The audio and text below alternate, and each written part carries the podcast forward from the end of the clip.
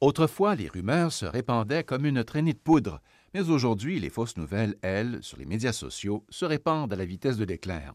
La panique est telle que plusieurs pays sont sur le point de légiférer en la matière. C'est le cas de l'Allemagne, de la France, mais qu'en est-il au Canada? Au Canada, en fait, en, 1992, jusqu'en 1992, il y avait une disposition dans le Code criminel canadien qui interdisait qui rendait donc passible de sanctions criminelles le fait de diffuser des fausses nouvelles, 181 du Code criminel. Et cette disposition-là était invalidée en 92 dans le cadre d'un arrêt de l'arrêt Zundel, justement pour les risques qui viennent nécessairement avec toute intervention gouvernementale qui vise à réguler ou qui vise à empêcher la diffusion de fausses nouvelles, c'est-à-dire le risque important de censure. Louis-Philippe Lampron est professeur titulaire à la faculté de droit de l'Université Laval dans la ville de Québec. Euh, une intervention gouvernementale qui viendrait interdire aux membres de la population de diffuser des nouvelles fausses ou trompeuses. Il y a tout le problème de la définition. Hein, qu'est-ce qui est une fausse nouvelle? Comment est-ce qu'on peut définir une fausse nouvelle? Il y a surtout la définition de qui va déterminer ce qui est faux et ce qui est vrai, en fait. Et là, on tombe dans quelque chose qui est extrêmement problématique au sens de la liberté d'expression.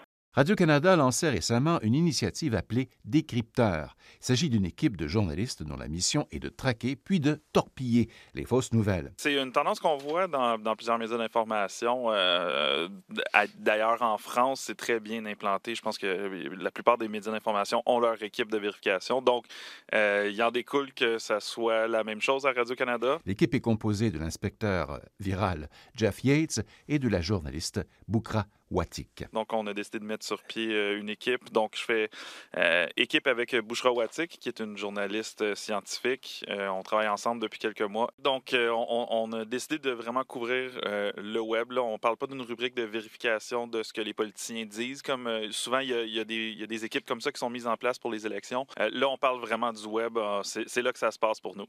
Quand on voit une histoire sur les réseaux sociaux qui va dans le sens de nos, de nos opinions, c'est là qu'il faut faire attention. Donc, souvent, quand on voit quelque chose qui contredit notre opinion, c'est là qu'on se met à poser des questions. On se dit, ça vient d'où ça? Où est-ce qu'ils ont pris leur information? Mais quand ça convient à nos, à nos opinions, on a tendance à y croire sur parole. Donc, il faut vraiment faire attention euh, à cette tendance-là. Boukra Watik estime qu'aujourd'hui, il est aisé de créer quelque chose qui ressemble à un article de média.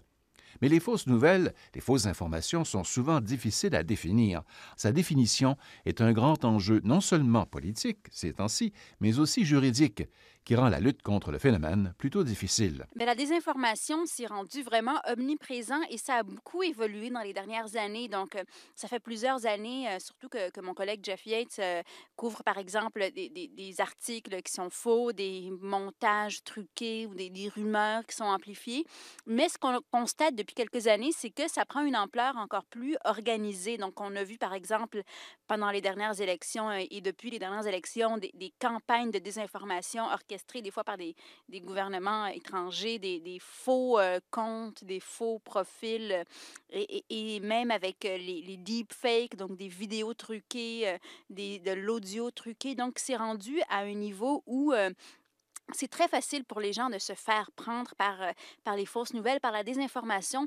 Et donc, c'est pour ça que Radio-Canada a décidé donc, de créer cette équipe où on sera à temps plein à traquer et à vérifier les fausses nouvelles. Louis-Philippe Lampron à la faculté de droit de l'Université Laval dans la ville de Québec.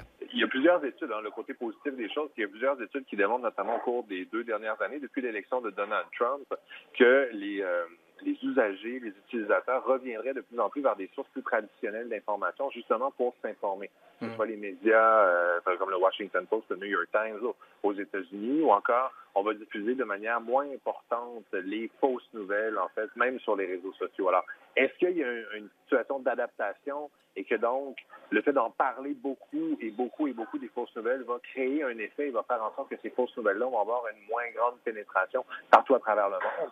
C'est une belle question. On peut espérer, mais je pense qu'il ne faut pas baisser les bras. Un reportage de Radio-Canada International.